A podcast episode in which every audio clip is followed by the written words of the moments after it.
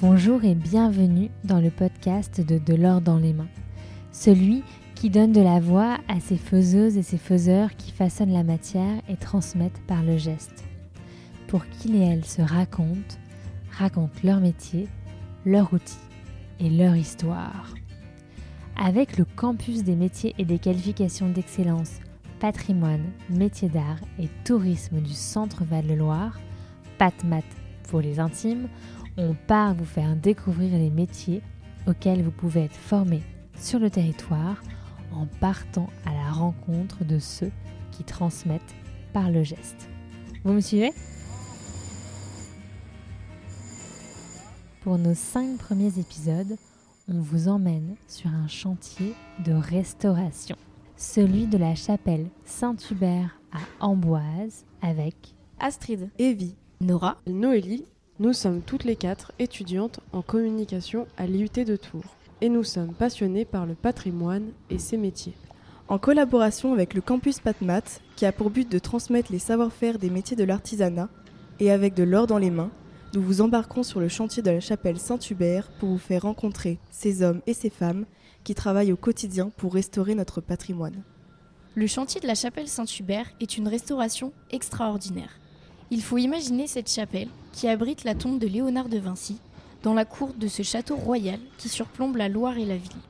Un véritable bijou d'architecture gothique, en tuffeau, érigé entre 1491 et 1496.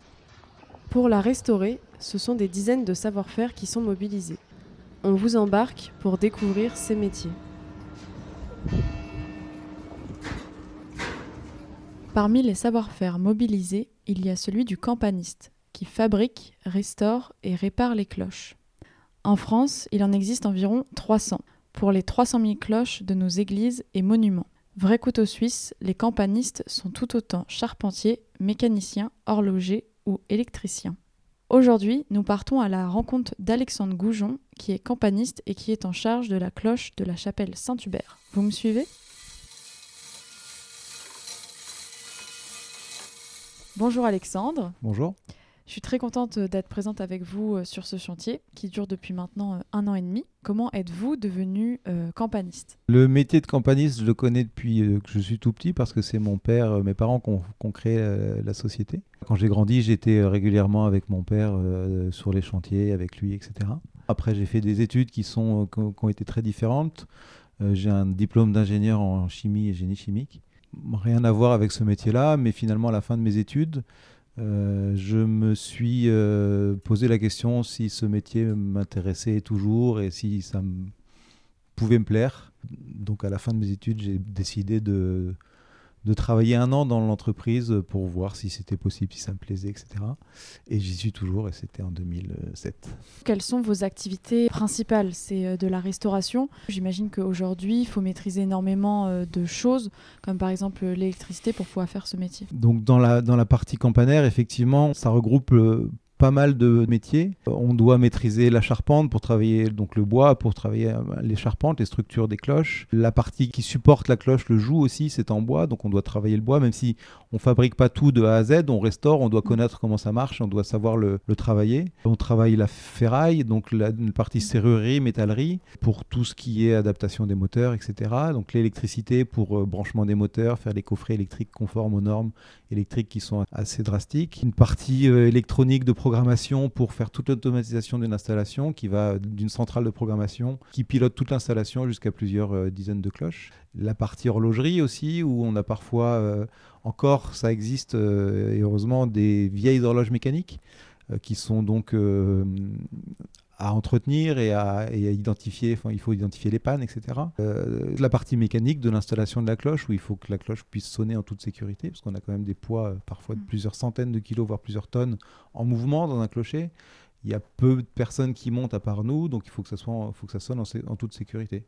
Donc effectivement, il y a plein de petites facettes, il faut être polyvalent dans ce métier-là.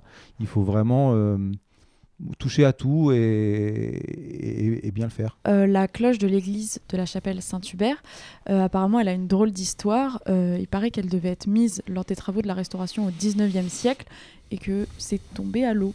Oui, effectivement, la, cloche, on l'a trouvée sur les voûtes de la chapelle. au pied de la flèche, c'est-à-dire dans, coincée dans la charpente. Et on ne pouvait pas la sortir de cette, de cette charpente de la flèche parce qu'elle était trop large par rapport à l'écart entre les poutres de cette flèche. Et on ne pouvait pas la sortir non plus par au-dessus parce que la trappe qui referme la toiture finalement euh, de la flèche était trop, trop étroite, encore une fois, pour que la cloche puisse passer à travers. Donc euh, j'imagine qu'elle est là depuis euh, les derniers travaux de restauration de, de la chapelle et ça fait donc plusieurs euh, dizaines de décennies qu'elle n'a pas sonné de ce fait-là. Donc euh, là, on l'a sorti, on l'a restauré, et lorsque la flèche va être, va être reposée, on, l'installera dans l'enrayure haute de la flèche pour qu'elle soit visible et qu'elle puisse sonner. Comment on installe euh, la cloche au-dessus d'une chapelle alors euh, là, la cloche de la chapelle d'Amboise, elle n'est pas très grosse. Elle fait une cinquantaine de centimètres de diamètre pour un poids d'environ 50 kg, à peu près 50 à 60 kg. Donc elle n'est pas très grosse. Malgré tout, on utilise des palans, des palans à chaîne qui démultiplient l'effort et qui permettent de, la, de la, lever euh, assez facilement. Donc là, euh, la chapelle est très bien échafaudée. On, a, on va avoir une sapine, c'est-à-dire un, un, genre de cache dans l'échafaudage qui permet de monter les matériaux, qui sert aux charpentiers, aux tailleurs de pierre, etc., qui va nous servir aussi à monter la cloche là-haut. Ensuite, on va la mettre euh, au pied de son emplacement, qui est l'enrayure, c'est une partie de charpente qui, sur laquelle elle va être, dans laquelle elle va être suspendue. On va mettre un palan sur l'enrayure, on va mettre nos fixations. Il y a deux fixations métalliques qui vont descendre de l'enrayure et on va euh, accrocher la cloche euh, sous l'enrayure par ces fixations-là. Et puis il est prévu qu'elle soit balancée. Donc on a une petite roue euh, en bois qu'on va accrocher sur le joug de la cloche, qui va être solidaire du joug. Et lorsqu'on va tirer sur la corde en bas dans la chapelle, la cloche va se balancer et puis sonner. Et est-ce que c'est toujours les mêmes techniques qu'à l'époque? Oui, grosso modo, les techniques, en tout cas au niveau de la mécanique et de l'installation d'une cloche, c'est la même chose, c'est-à-dire qu'on a une cloche qui pivote sur deux axes. Elle est montée sur un joug en bois, elle est montée dans une charpente en, bois. Dans les années 70-80, il y a eu une mode de, mettre tout ça, le joug, parfois le beffroi métallique. On en est revenu parce qu'on est sur du patrimoine et, le métal n'apporte pas grand-chose euh, par rapport au bois. Donc maintenant, on fait tout en bois, ou quasiment tout le temps en tout cas. Après, ce qui a changé, bien sûr, c'est les moyens de, le faire. Euh, les palans électriques qu'on peut avoir ou les échafaudages qui sont parfait état et en toute sécurité pour qu'on puisse travailler correctement. Ça, c'est sûr, ça a changé. Bon, les gestes euh, et le principe de base restent, restent les mêmes. Et euh, qu'est-ce que vous préférez dans votre métier? Moi, ce que j'aime bien, c'est vraiment être, être sur le terrain, aller voir euh, des chantiers, faire des installations et puis avoir voilà, le contact avec les, les, gens pour essayer de faire vivre le, le patrimoine. Quels sont, selon vous, les avantages et les inconvénients de votre métier?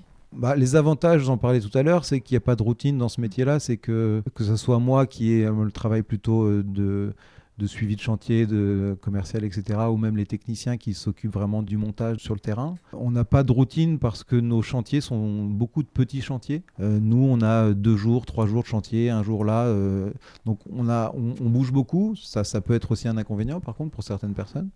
Mais l'avantage, c'est qu'il faut toujours euh, chercher à, faire un, chantier d'une façon unique, finalement, parce que chaque clocher est différent. Donc il faut toujours s'adapter. On a beau installer trois fois le même moteur dans la même semaine pour faire balancer une cloche, mettre, la mettre à la volée.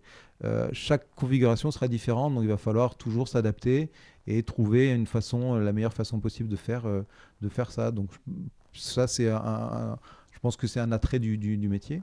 Un des inconvénients, c'est que effectivement, il y a une, partie physique dans le métier. On monte toujours en hauteur, euh, parfois chargé de, de, de le moteur ou, ou de, des outils qui peuvent être euh, parfois un peu lourds, surtout sur des grandes hauteurs comme ça. On n'a pas toujours des échafaudages et des, treuils euh, à disposition. Après, euh, ça, les, ça fait partie aussi des métiers du bâtiment. On travaille dehors ou en tout cas quasiment à l'extérieur quand on est dans un clocher.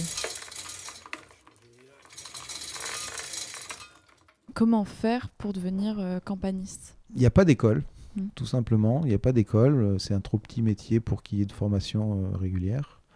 Donc il faut euh, avoir euh, des compétences euh, dans plusieurs domaines, être polyvalent. Si on n'a pas cette polyvalence-là, ça s'apprend sur le terrain. Tous les, tous les gens qui sont dans l'entreprise ici, aucun n'avait pensé un jour travailler dans les cloches, être campaniste, ce qui est bien normal parce que c'est vraiment un métier de niche. Donc euh, c'est sur le terrain que ça s'acquiert et puis avec euh, beaucoup de motivation et de volonté, euh, on arrive, tout le monde y est arrivé. Il y a Roger, je pense à lui là qui est à l'atelier en ce moment, ça fait plus de 30 ans qu'il est dans la boîte, il était boulanger au départ.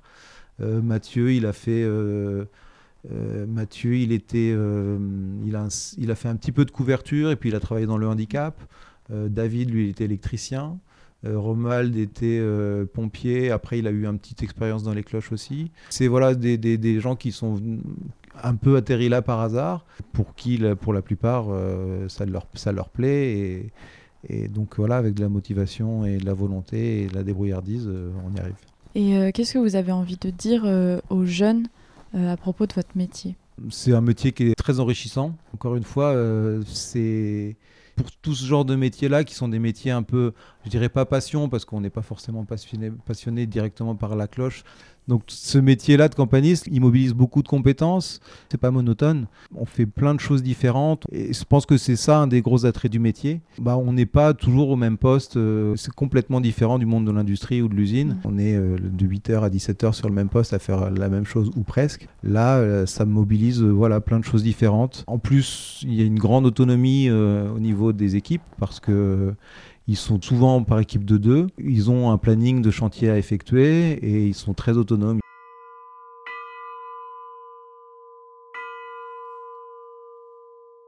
Dernière question, est-ce qu'on peut suffisamment bien gagner sa vie en faisant ce métier?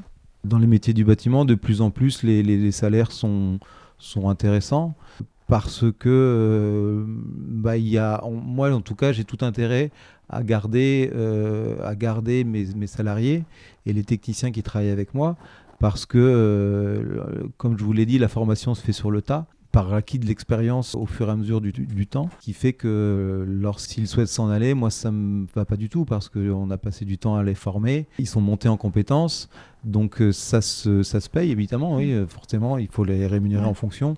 Euh, on ne tire pas des mouches avec du vinaigre, donc euh, notre société, on a du travail, on, ça, marche correctement, donc les, les, salaires sont, sont, en adéquation avec ça, bien sûr. Merci beaucoup. Alexandre, Merci à vous. pour cette interview. C'est déjà la fin de ce podcast. J'espère que cet échange avec Alexandre Goujon vous aura donné des idées plein la tête. On vous donne rendez-vous dans le prochain épisode pour partir à la découverte d'un nouveau métier. De l'or dans les mains est une association qui a pour mission de sensibiliser la nouvelle génération aux métiers manuels.